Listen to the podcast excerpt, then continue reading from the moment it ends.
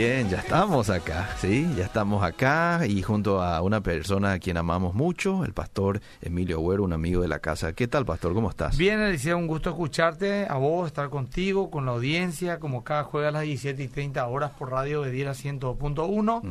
Recién estuve con un primo que fue muchos años, volví a verle, le envió un saludo, Mauricio, va a estar escuchándonos, nos dijo. Ah, muy bien. Y también nos puede ver por. Radio Bedira. Sí, eh, el Facebook de la radio, Radio Bedira, ¿verdad? Y también usted que está transmitiendo ahí en Instagram, En Instagram, ¿verdad? arroba Agüero Sky. Eh, consiguió Y- conectar, ¿verdad? Sí. Conseguí. Ok, Está, creo ahí que está.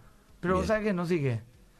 Eh, pero no, no me están los muchachos escribiendo. ¿O será que Y- por un tiempo tuve problema de que escríbanme en algo? Pero no sé pues si están vivos. Parece que. Pero no. Ah, a mí también me parece raro que no, No, no, no veo gente eh, entrando yo tengo ahí, miedo que no haya entrado todavía. Sí. Bueno, tiene que chequear ojalá. un poquito ahí. Eh, Bueno, vamos a ver si puedo entrar. Ahí está. Ahí me saluda David y ya ah, está. Gracias. David. Eso. Pero lo que no me figura es cuánto nos están viendo. Cosa que me es raro también, porque antes ya dice, los tantas personas le están viendo. Ah, Bueno, en fin. enseguida va a aparecer, sí. A lo mejor aparece. Bueno, Eliseo querido, Sí, sí. eh, bueno, y semana intensa, tengo tantas cosas que quiero hablar, Eliseo. Mm, Un poquito de la polémica que se armó con lo que ocurrió en el Ministerio de Educación y Ciencias, Sí, sí. con el doctor Griffith, Ajá. que defendió racionalmente y razonablemente Mm. eh, ante estos, eh, esta, estos dos chilenos, Mm. eh, una tal Jimena y un Mm. tal Maturana, que, que había dicho que el aborto es un don divino, que había dicho que, que, que un embrión o, o un- una persona en gestación es humano. Mm. Eh, bueno, ahí justamente me vino en mente, se envanecieron en su razonamiento, ¿verdad? La sarta y parate.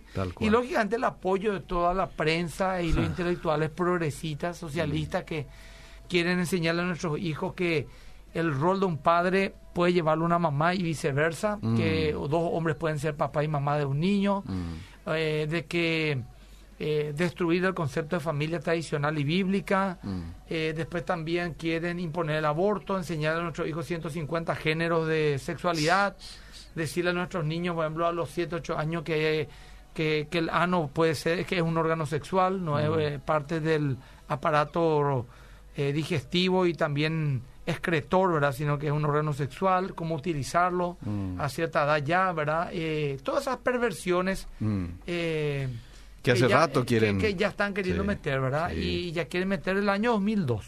Mm. Algunos me dicen a mí, mira, pastor, esto no va a llegar, lo ya, ya está escrito, famoso, ¿verdad? Mm. Y sí sé que está escrito que se va a cumplir la profecía. Sí, Pero hay también una realidad, Liceo. sí. Eh, la Biblia no nos dice que nos callemos. Claro. La Biblia no, es más, dice que seamos sal y luz y la sal tiene la función de refrenar la podredumbre. Sí, señor. Y para los que no saben aún, eh, en el año 2002 por primera vez se quiso meter muchas leyes a través de Carlos Filisola, que es luguista, él es de Frente Guazú y es de la de- liderado por el ex obispo Fernando Lugo, que defiende su línea ideológica todas estas perversiones. Y 2002, 2020, 18 años vamos tirando. Por lo menos ya una generación y media estamos salvando. Pues 12 Sí. años fue el colegio, la Sí, escuela. Sí. Ya en el 2002 entró un niño en pre-kinder y ya terminó ya. Y eh, hay otro que está ya en la mitad de grado y estamos zafando todavía. ¿verdad? Porque después de eso, cuando entre, Mm. vos vas a tener que enseñarle a tu hijo Ujú. todas estas cosas. Y si nos pone así en su examen, le va a estar aplazado. Los profesores cristianos, Ah. los colegios, el Alberto Schweitzer, no sé, el Gutenberg, sí, eh, Bautista, Sí. eh, Colegio Adventista, Heredia, Ah. católico, van a tener que enseñar contra su conciencia este tipo de cosas como lo normal, natural, científico, Mm. y inculcar, o sea, me, me van a obligar a mí a envenenarle a mi hijo en contra de mi fe, de mis valores. No. Y bien dijo el, el, el doctor Griffith, eh, bien dijo de que eh, la familia no es solamente un núcleo de placer, como dijo la, la, la experta, entre comillas, Mm, esta. la científica Sí, lo científica, lo, ¿verdad? Sino que es un núcleo donde uno inculca valores, Mm, ¿verdad? sí, el doctor Griffith lo dijo, no sé lo si que yo voy a ponerlo, mi Instagram no está funcionando, pido perdón, no funciona, no, no, no llega Ah, perdón, voy a usar, ¿sabes qué? Ahora, acá nomás tengo una grabación que quiero hacer escuchar. No es mi tema hoy, A ver, ahí pero voy a hacer escuchar aquí nomás, no, no te preocupes, porque ese no, no puede enchufarse acá. Ah, bueno, bueno. Este es como un teléfono de primer nivel, mi querido. Bueno, vamos a colocar. Aquí nomás, pero escuchen nomás, dos minutos dura. Vamos, vamos, vamos. Escuchamos. El que habla es Griffith. Una transformación educativa en Paraguay. Y una transformación educativa implica una transformación cultural, una transformación en el modo de pensar. Y también en esto está en juego la familia. No importa cómo estén constituidas, una abuela con sus nietos es familia, una pareja del mismo sexo son familia. ¿Y qué es lo que es ser familia? La familia es un grupo de personas que viven en el placer de estar juntos. Si no hay placer en la convivencia, no hay familia. Como dijo que la familia es, este un espacio de convivencia, para nosotros va más allá. No solamente es un espacio de convivencia, sino es un modelo inspirador de valores es donde se transmiten valores. Y eso se inspira en la Constitución, en el artículo 49, artículo 50, artículos que hablan de la familia y de la importancia de la familia. Entonces hay cosas que transformar y hay cosas que no transformar. Lo que hay que transformar es la violencia. La violencia de, no respetar opiniones ajenas, la, eh, la violencia de la, exclusión de todavía un, sector de la población. Pero para eso queremos una nueva educación. Eh, antes este, esta institución se llamaba Ministerio de Educación y Culto, pero hoy se llama Ministerio de Educación y Ciencia pero nosotros valoramos a la ciencia como método, un método que nos permite tener una aproximación epistemológica honesta hacia la realidad. No pretendemos desde luego faltarle respeto a nadie, desde luego por eso, conociendo el pensamiento igual, nosotros queríamos hablar de participación ciudadana porque consideramos de que es importante para construir esos acuerdos. Pero reitero, el Paraguay es un país independiente, independiente también en ideas. De hecho, nuestra declaración de independencia de 1842 dice, Paraguay en el Río de la Plata es una nación libre y soberana por siempre de todo poder extraño. Y entonces nosotros pretendemos que nuestra educación sea una educación para justamente conservar cosas en, nosotros que consideramos que son buenas, el amor a la paz, el amor a la libertad, el amor a la justicia. Y eso es lo que queremos hacer en Paraguay. Bueno, ahí está. Orgulloso del viceministro. De viceministro y lo que quiere implantar es una educación sin valores, Eliseo. Mm. Nuevamente el aborto, entre otras cosas, mm. en esta nueva educación, entre comillas, y un cambio de mentalidad, entre comillas, mm. como dijo la mujer esta, a los niños para ser instruidos en las nuevas sexualidades y que no es necesario que tenga el rol de un papá varón y una mamá mujer para el desarrollo ideal del niño.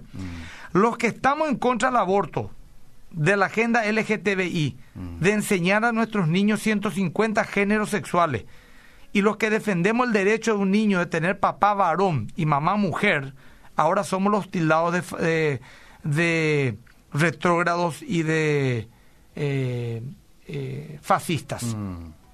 Defender la familia tradicional, mm. estar en contra del aborto, no estar de acuerdo con 150 géneros sexuales mm. y que esto sea enseñado a nuestros niños como una nueva normalidad se ha convertido en el blanco de todo tipo de crítica y es sinónimo de retrógrado, antiderecho, mm. fascista. Mm.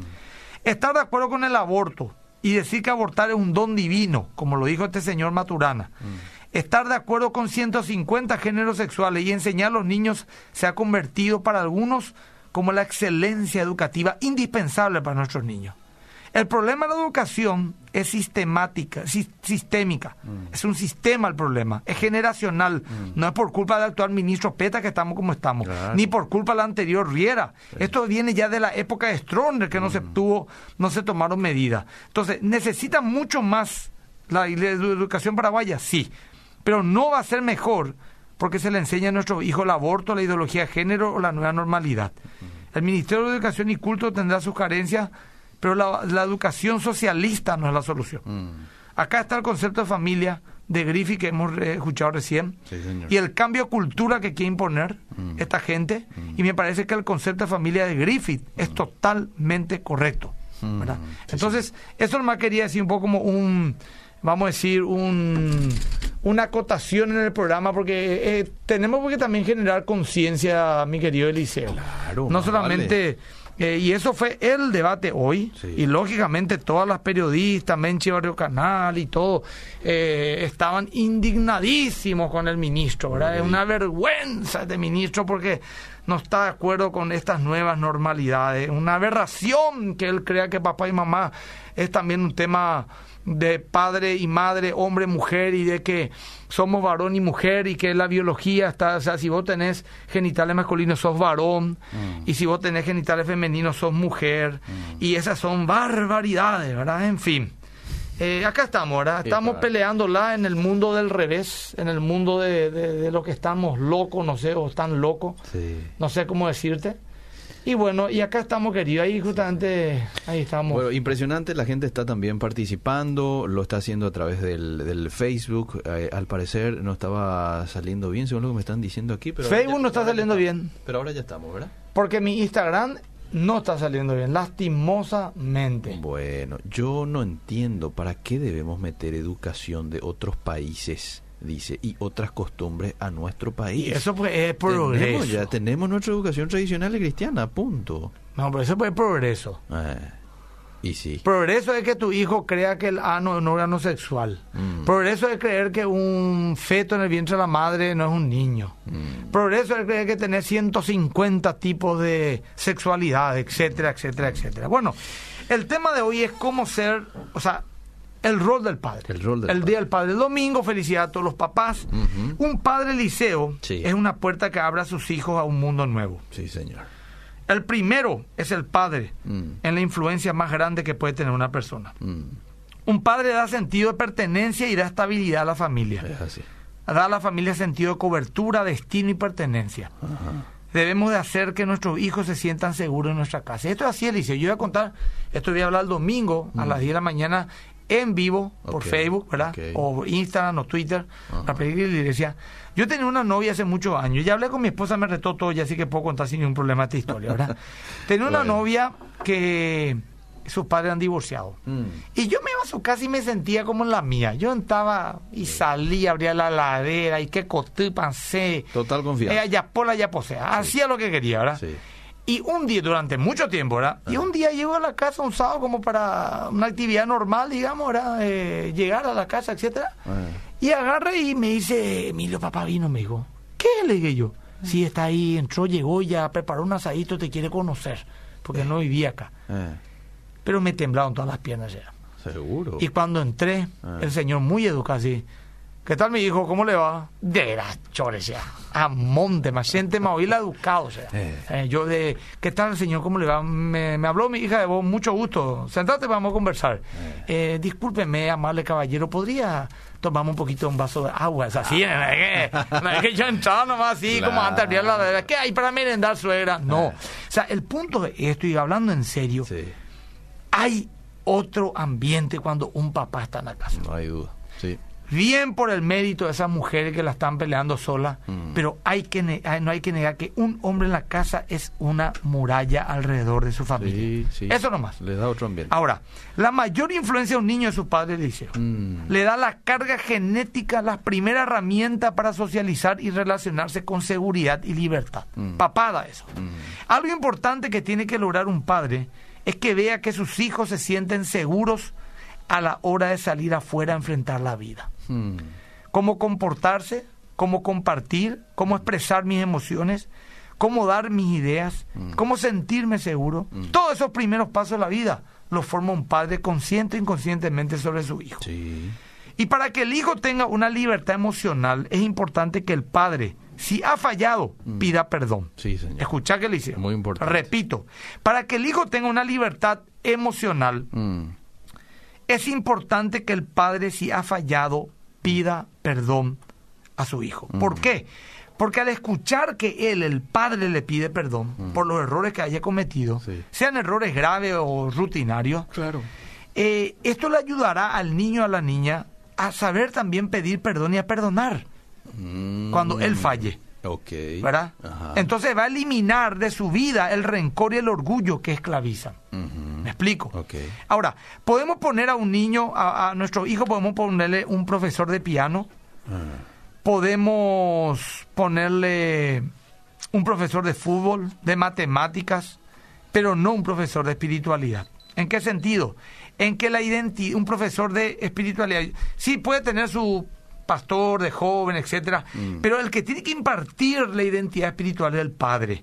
El que tiene que impartir identidad personal es el padre y el que tiene que impartir honor es el padre.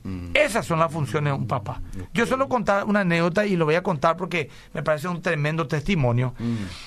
Cuando yo tenía 15 años, de la nada, mi papá, yo me iba en su vehículo, al lado mío, yo me acuerdo perfectamente, tenía un Toyota Crecia en aquella época, de década de los 80, 86 específicamente. Frente a lo que es el shopping del sol, era una granja grande, había cabra, eso, no te acordabas, era un mitad. Sí, Todavía ni naciste a lo sí. mejor cuando eso. No, ¿verdad? ya nací, pero era ¿verdad? chiquito. Bueno, bueno. Entonces, ¿qué pasa? Papá de la nada me dice, mi hijo, nunca le pague a una mujer para acostarse contigo. Yo tenía 15 años. Me sorprendió porque no, no, no veníamos hablando de nada. Claro. Irrumpió nomás y dijo eso en el auto. Ah. Y yo me quedé medio cortito, callado, no le pregunté, papá, ¿por qué? Si eso nada. Ah. Me callé, medio me asusté. Ah. pero quedó eso ahí. Seis años después, cuando tenía 21 años, eh, unos amigos me dijeron, vamos a una casa de una persona. Mm. Y yo era el dueño del auto. Mm. Ya tú. Nos subimos entre tres y yo, cuatro. Nos fuimos ahí en, un, en una zona que es un barrio de Asunción. Sí. Una casa normal. Ah. Entro ahí con ellos Ah. y cuando abro la puerta veo una barra, unas mujeres sensualmente vestidas Mm. y luz roja. Y ahí me di cuenta era un prostíbulo. Sí. Y vos ahí me bloqueé, Eliseo. En serio. Me di vuelta y dije, no, yo acá no voy a entrar. No, es que yo estaba en la fe, cristiano, nada. No, yo, claro, no, mundano. sí. Pero me bloqueé, Gerard. Salí, Mm. me subí a mi coche y me fui y dejé a mi tres amigos ahí sin vehículo. Mm. Me fui, me bloqueé. Y yo después me di cuenta que esa reacción que yo tuve que me bloqueó para entrar en ese prostíbulo, donde a lo mejor iba a iniciar una vida de prostitución, una vida de promiscuidad, una vida de enfermedad, no sé qué pudo haber empezado ese día, porque las cosas malas empiezan así en un momento. sí. Yo me di cuenta que lo que me dijo mi papá a los 15 años fue un escudo Mira, oche. que me bloqueó. Qué interesante. ¿Y por qué papá me dijo eso? Porque yo calculo, nunca más le pregunté, Mm. Que él a lo mejor decía, este mitad ella tiene 15 años, ya va a empezar a gustarle la chica y ya los muchachos le van a empezar a decir cualquier cosa y le voy a ya decir bien que no se metan con mujeres de mala vida. Mm. A eso me refiero con que un padre da honor a nuestra vida, Liceo. bueno. A mí me dio dignidad. ¿Por qué? Porque el, el- el tomar prostitutas Mm. es también eh, una indignidad para la misma mujer. Claro. Porque vos le, le usás como una cosa, ¿verdad? sí. En este mundo que tanto hoy se habla del honor de la gente, con mayor razón. Porque no es que una mujer es prostituta porque quiere nomás. Muchas, por distintos motivos, llegaron donde llegaron y una vida indigna, ¿verdad? En fin. Un proverbio dice, Eliseo, una generación planta un árbol, Mm. la siguiente generación disfruta su sombra. Mm. Mi generación, Eliseo, la mía, Mm. Aún está disfrutando de algunas sombras que plantaron nuestros padres, porque venimos de una sociedad relativamente moralista todavía. Sí. Y aunque siempre hubo problemas, no podemos negar que las sociedades pasadas tenían más valor familiar y espiritual que la actual. Mm. Había más identidad y había más orden moral. Y esta generación, Eliseo, creo que no está plantando ni un árbol. La vida que le espera a nuestros hijos es bastante difícil ya de por sí. Sí. Y tenemos que poner simientes sólidos en ello. Debemos de volver a los estándares de la palabra de Dios si es que queremos tener alguna esperanza, Eliseo. Sí, y señor. acá ya voy a enfocarme un poco en padres cristianos. Bueno. Léeme un poco, Eliseo, Sí. Deuteronomio 6, 2 al 7. Acá en Instagram estamos a full. Hagan ya sus preguntas, por dentro de un rato le vamos a dar la posibilidad de leer. Bueno, Deuteronomio 6 me dijo, ¿verdad? Sí. Del 2 al 7. Para que temas a Jehová tu Dios, guardando todos sus estatutos y sus mandamientos que yo te mando, tú, tu hijo, el hijo de tu hijo, todos los días de tu vida, para que tus días sean prolongados. Oye pues, oh Israel, y cuida de ponerlos por obra, para que te vaya bien en la tierra que fluye leche y miel, y os multipliquéis, como te ha dicho Jehová, el Dios de tus padres. Oye Israel, Jehová nuestro Dios, Jehová uno es. Y amarás a Jehová tu Dios de todo tu corazón y de toda tu alma y con todas tus fuerzas. Y estas palabras que Ahí yo- está. Sí. Y estas palabras, y estas palabras que yo te mando hoy estarán sobre tu corazón, y las repetirás a tus hijos, y hablarás de ellas estando en tu casa y andando por el camino y al acostarte y cuando te levantes. muy bien. Ahí está, Eliseo, lo que tenemos que hacer. Acá nomás están diciendo que no están escuchando bien el audio en Facebook. Te comento que acá me están diciendo en Bueno, Instagram. Bueno, está ahí bien. para que los técnicos puedan ver si Sí. pueden. Acá vemos que nos habla de que el padre y los padres Mm. son los encargados de formar un carácter de fe en los hijos. Y una vez que ese carácter o patrón se forme en ellos, esto va a continuar. Mm. Tenemos que enseñar la palabra de Dios a nuestros hijos. Esa es nuestra parte. Sí, la parte de Dios, ¿cuál es entonces? Deuteronomio 5:29. Nuestra parte es enseñarle a nuestro hijo la palabra de Dios. ¿Cuál es la parte de Dios? Deuteronomio 5, 29. Dice, eh, ¿quién diera que tuviesen tal corazón que me temiesen y guardasen todos los días todos mis mandamientos para que a ellos y a sus hijos les fuese bien para siempre? Perfecto. Dios se encarga de preparar los corazones de nuestros hijos. Los padres no pueden darle ese tipo de corazón que Dios quiere, mm. pero Dios anhela darle a nuestros hijos un corazón para con Él. Mm. Ahora, los hijos sabios deben de entender algo. Ahora me dijeron un poco a los hijos, ¿verdad? Mm. Que tienen que obedecer a sus padres Lógicamente, si sus padres son buenos y virtuosos. Si mi papá me dice, vamos a mirar un prostíbulo, no, le hace caso, ¿verdad? O mi hijo, vamos a estafar a fulano. O mi hijo, haceme campana mientras me acuesto con la empleada, mientras tu mamá no está. Eh, eso ocurre todos los días, Liceo. Claro. Entonces, no, no. Estamos hablando de padres sabios. Mm. Y siempre suelo contar que Proverbio es un libro de... Y me gustaría que vos leas con esa voz tan particular la tuya. ¿Para qué fue escrito el libro de Proverbio? ¿Con qué fin? Yo pues escribo un libro con un fin. ¿Qué quiero aportar? Bueno, Salomón, inspirado por el Espíritu Santo, escribe este libro y nos dice ah. para qué escribió este libro y está en los primeros seis versículos de Proverbios, 1 al 6. Proverbios 1 al 6. Algo que tiene que ver con sabiduría, seguro, ¿verdad? Mm. Para entender proverbio y declaración, palabras de sabios y sus dichos profundos. Ese es el verso no, 6. hasta el 6. No, del 1, 2 al 6. Mm, del 2 al 6. Sí. Bueno, dice, para entender sabiduría y doctrina, para conocer razones prudentes, para recibir el consejo de prudencia, justicia, juicio y equidad, para dar sagacidad a los simples y a los jóvenes inteligencia y cordura. Oirá el sabio y aumentará el saber, y el entendido adquirirá consejo, para entender proverbio y declaración, palabras de sabios y sus dichos profundos. Bueno, ese es el motivo por el cual Dios eh, mandó escribir este libro, para que tengamos sabiduría de vida. Es una sabiduría práctica, Liceo. ¿verdad? Es para que vos sepas vivir. Y te instruye vos, a vos. Todo este libro te dice cómo tenés que vivir la vida para ser pleno y feliz. Y nos dice en el versículo 7, nos pone un fundamento. Mm. Para relacionarnos con Dios. ¿Qué dice? El principio de la sabiduría es el temor de Jehová. Hasta ahí. ¿Y qué es el temor de Jehová? Según 8.13, aborrecer el mal. Si yo le enseño a mi hijo a aborrecer el mal, ellos van a temer a Dios, van a amar a Dios. Pero el siguiente versículo ya nos habla de una, de otra plataforma que nos dice cómo vivir la vida para ser feliz en nuestras relaciones interpersonales. Mm. Fíjate lo dice el 1.8 Eliseo.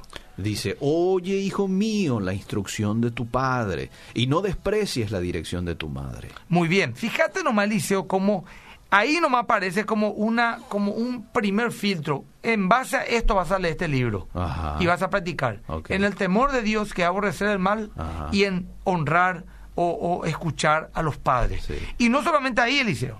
Fíjate que el 2.1 dice, hijo mío, mm. si recibiere mis palabras, hijo mío, está el padre hablando al hijo, mm. si recibiere mis palabras y mis mandamientos guardar dentro de ti. El 3.1 cuando habla de la obediencia, hijo mío, nuevamente, mm. no te olvides de mi ley y tu corazón guarde mi mandamiento, porque largura de día y años de vida y paz te aumentarán. El, el, el 4.1 que habla de los beneficios de la sabiduría. Oíd, hijos, nuevamente, hmm. la enseñanza a un padre y estad atentos para que conozcáis cordura. Hmm. El 5, donde va a hablar de la impureza, de la vida moral, dice, hijo mío. Nuevamente, está atento a, a, la sabiduría y a mi inteligencia, inclina tu oído.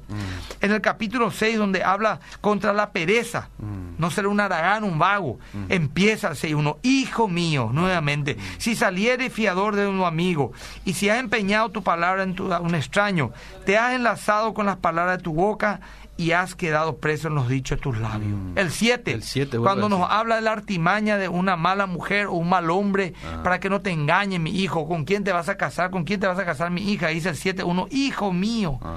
guarda mis razones y atesora contigo mis mandamientos, ¿verdad? guarda mis mandamientos y vivirás. Mm. Entonces, este es un libro que habla un padre a un hijo, a una hija, y que deben de ser virtuosos. Y todos estos versículos hablan de la clave para vivir una vida de victoria. Todo lo contrario está en el capítulo 30, versículo 11 al 14. Todo lo contrario. 30, ¿cuánto dijiste? 11 al 14. 11 dice, hay generación que maldice a su padre y a su madre no bendice. Hay generación limpia en su propia opinión, si bien no se ha limpiado de su inmundicia. Hay generación cuyos ojos son altivos y cuyos párpados Orgullo. están levantados en alto.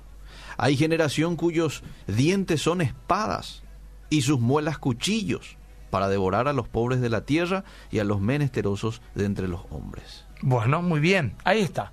Un hijo orgulloso, egoísta, rebelde, solo le espera aflicción y dolor en la vida. Mm. Ahora, ¿cómo evitamos tener un hijo rebelde, Eliseo? Con la disciplina y el castigo. Hay dos patas. Escucha bien. Vamos a empezar por la parte eh, dura. Hebreos 12, 5 al 8. ¿Cómo yo puedo tener un buen hijo? Disciplina y castigo. No le disciplina ni le castiga a tu hijo y estás criando un delincuente que te va a comer el ojo el día de mañana. Y habéis ya olvidado la exhortación que como a hijos se os dirige diciendo, Hijo mío, no menosprecies la disciplina del Señor, ni desmayes cuando eres reprendido por Él, porque el Señor al que ama disciplina y azota a todo el que recibe por hijo. Muy bien, azota que recibe por hijo. O sea que Sí. hay una consecuencia del error. Se le ca- castigo moral, disciplina, algunas nalgadas y una criatura caprichosa Sí. no le va a matar, dice la Biblia. Pero alguno dirá, no, pero so- solamente le motivamos en el temor. No, también le motivamos en el amor, también hay una motivación positiva. Y fíjate lo que dice Efesios 6, 1 y el 2. Eh, la Biblia equilibra sobre dos patas. Premiamos lo bueno, castigamos lo malo. Efesios 6, 1 y 2. ¿qué dice? Hijos, obedeced en el Señor a vuestros padres, porque esto es justo. Honra a tu padre y a tu madre, que es el primer mandamiento con promesa, para que te vaya bien y seas de larga vida sobre la tierra. Muy bien, ahí está la motivación también. Y el mundo convertirá las cosas buenas en malas y las cosas malas en buenas. Mm, Entonces, eh, un tema por lo que yo iba a hablar en otra oportunidad acá, ¿verdad? sí. Pero fíjate más cómo la sociedad se cumple lo que dice Isaías 5:20, que a lo malo le llaman bueno, a lo bueno le llaman malo. Sí. Vos conocés la fam- los famosos siete pecados capitales, ¿verdad? Sí, Codicia, gula, Sí, sí, sí. ebriedad, lujuria, Ajá. eh, o de repente también es envidia, ira, Mm. soberbia y pereza. El mundo convertirá estos siete pecados detestables en virtudes, en deseos beneficiosos. Por ejemplo, te dirá que la lujuria es el derecho al placer o a la libertad sexual, que el orgullo te lleva a la superación, que la codicia te lleva a conquistar más y a tener más, que la ira infunde respeto a los demás, el temor de los demás. Y así sucesivamente te va a ir explicando el mundo todo al revés. Sí. Por eso es que los padres cristianos tenemos que instruir a nuestros hijos eh, para que ellos no sean engañados con estos conceptos y con esta mentira Sí. que quieren implantarnos, como esta pareja que viene a decirnos que eh, dos hombres pueden tener un bebé y dos mujeres un bebé, y no importa si, si es que eh, hay 150 géneros sexuales y que el aborto es bueno. Estos son, son gente que sabio en su propia opinión. Sí. Los sabios de este mundo, profesando ser sabios, se hicieron necios y cambiaron la gloria de Dios por la corrupción, dice. Y esos son, fíjate, este señor, por ejemplo, Humberto, eh, el que dije recién el nombre de este chileno, filósofo de Harvard. Maturana, dijo. Maturana, 86 años. Sí. Está acá a la vuelta y irse al infierno eternamente. Él está hasta su última fuerza Mm. tratando de y en su engaño, porque él no cree que va a hacer algo malo ni que está haciendo algo malo. Él es un filósofo, un pensador. Le hizo raz- ra- razonar al Dalai Lama sobre las, las eh, importancia de la vida. 86 años. Y está enseñándole a la gente que es un don divino el aborto. Mm. Hasta ese punto te pueden... Y este hombre, un milagro solamente le puede salvar. Mm. Porque Sí, a esa edad ya tu corazón está como el de Faraón, Sí. totalmente endurecido. sí. Así es. Está a punto de pasar su eternidad en el infierno Mm. y él todavía tratando de dejar la última maldición posible sobre su Mm. siguiente generación. Por eso es que nosotros somos los encargados de instruir a nuestro hijo, porque nuestro hijo todo el día consume esto, Liceo. Sí. ¿Quién, ¿Qué mensaje tenemos, Liceo? Hay varios. Que la gente nos rete ya. No, no, ¿No? no, están apoyando lo que usted dice. Amén. La mochila del papá es muy pesada, dice este oyente. Yo soy papá, soy joven, tengo fuerzas, pero me di cuenta que llevar la batuta en la parte espiritual es muy pesada. ¿O solo a mí me es pesada? Dice. ¿Qué puedo hacer para fortalecer a mi familia en ese sentido? A mí solo no me cuesta, pero para la familia ya me cuesta. Buscan por los ¿Algún consejo? Hay muchos libros muy buenos, ¿verdad? Eh, yo, eh, Señor, que mis hijos te amen, Eh. de el pastor este costa eh, puertorriqueño.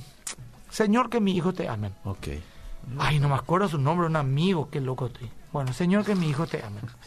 Después, cómo ser padre cristiano exitoso, a mí me pareció una bru- un brutal libro eh, de John MacArthur. Cómo ser padre cristiano exitoso. Rey Mato. Rey Mato. Escuchen qué gente. Señor, que mis hijos te amen. Rey Mato. Después, Sisto Porra tiene buenos materiales. Sí, sí, sí. Y también este de MacArthur.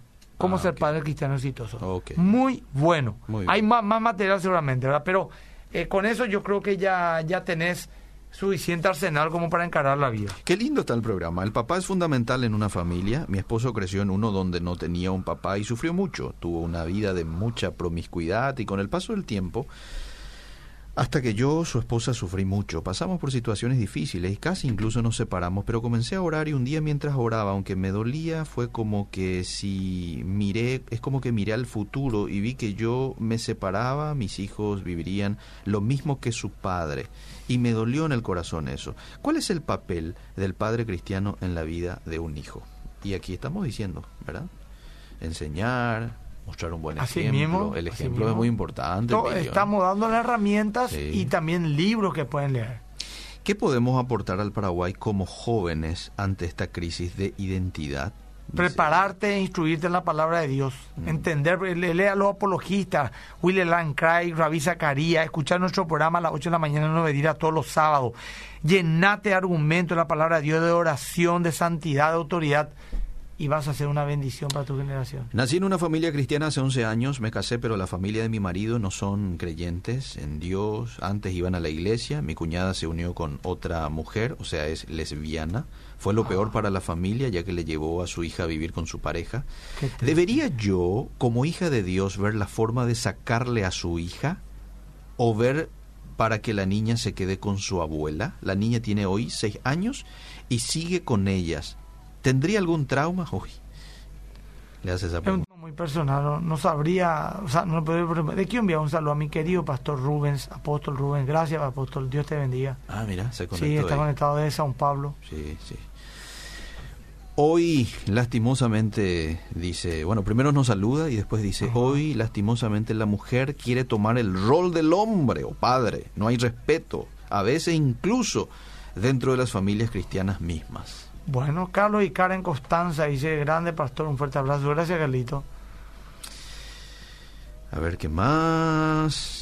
Lee nomás todos los mensajes, Liceo. ¿Cómo Tenemos no? tiempo ahora. Dice Radio Bedira, estoy escuchando, pero ¿qué pasa si un papá es violento con su esposa y le enseña diciendo que su mamá es mujer y no tiene derecho de corregirle? Y por supuesto, como estuvimos hablando, un padre que no se ajusta a los principios bíblicos es un rebelde. Con eso no te digo sea una rebelde vos, pero no tenés por qué obedecerle si te incita a hacer lo malo. No importa sea tu papá quien sea.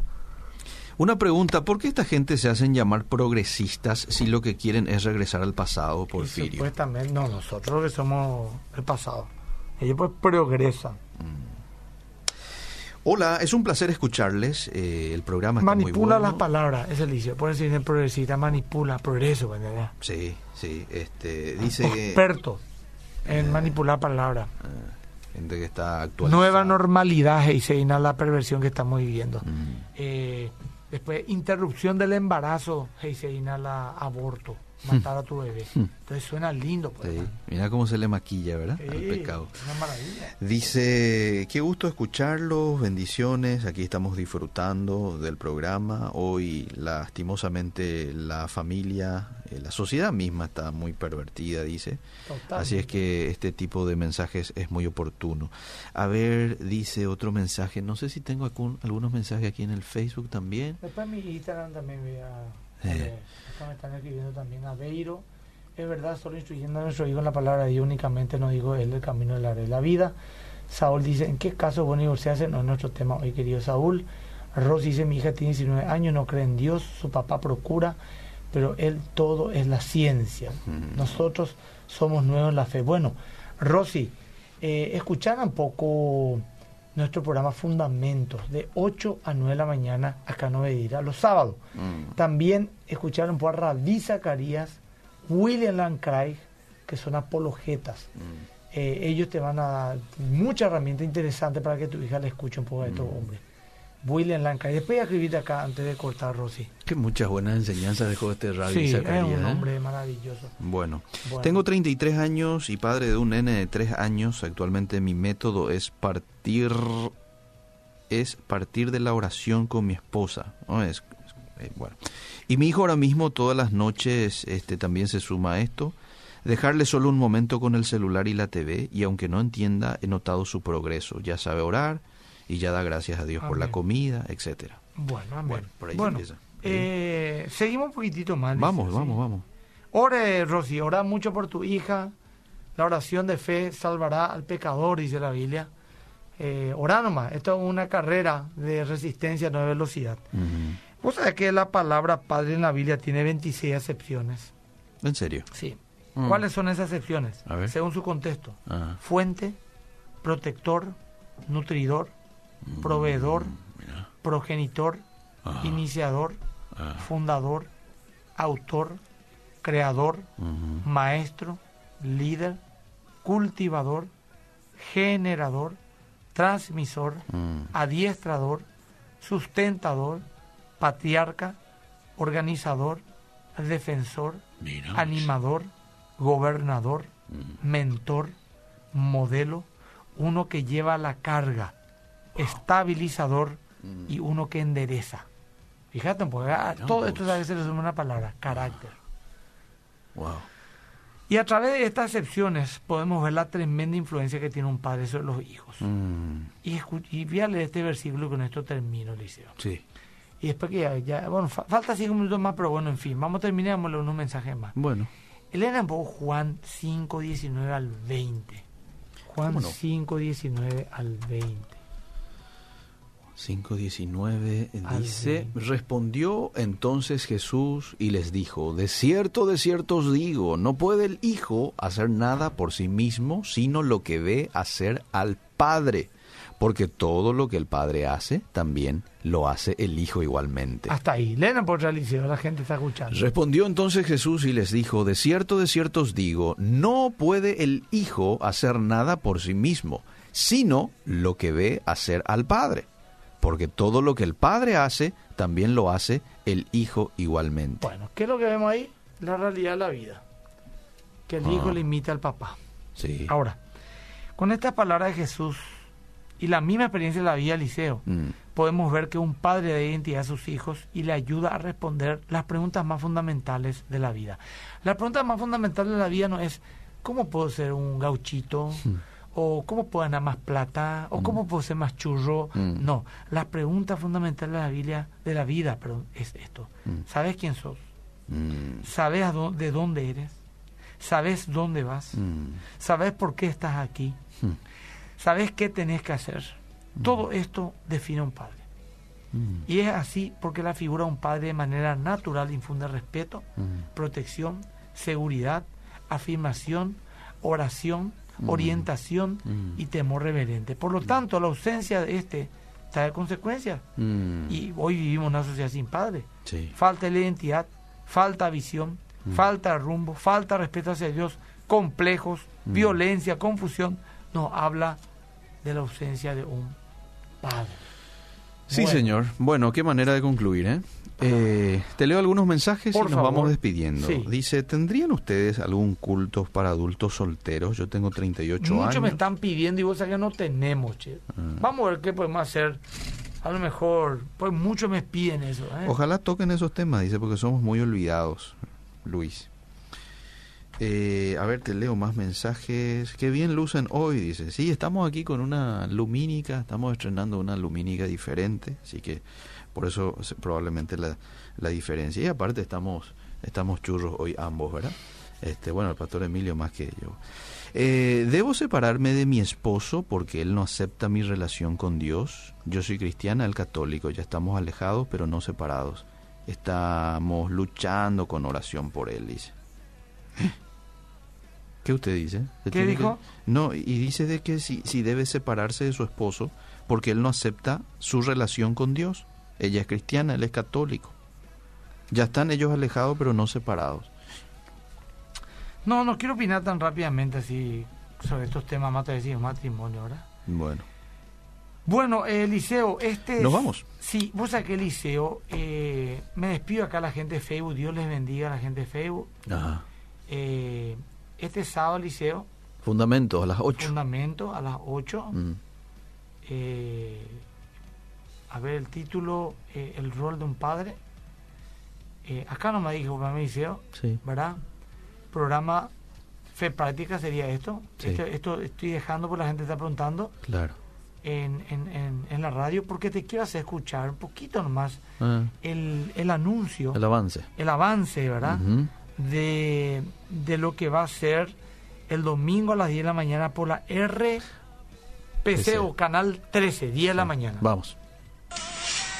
Porque no nos ha dado Dios espíritu de cobardía, sino de poder, de amor y de dominio propio. ¿Lleno mi mente de la promesa de Dios o lleno mi mente de las circunstancias, de mis complejos y de mis miedos? Es una decisión. Más que vencedores. Domingo, 10 horas. Solo aquí. 13.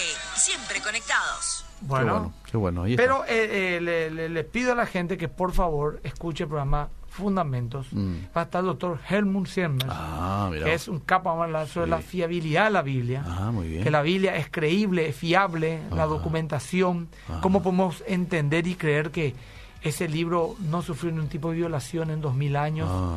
cómo podemos saber que su, su mensaje es fidedigno, todo eso por este, Decano del Senta. Este, bueno. Sí, señor. que Dios le bendiga a todos. Seguimos.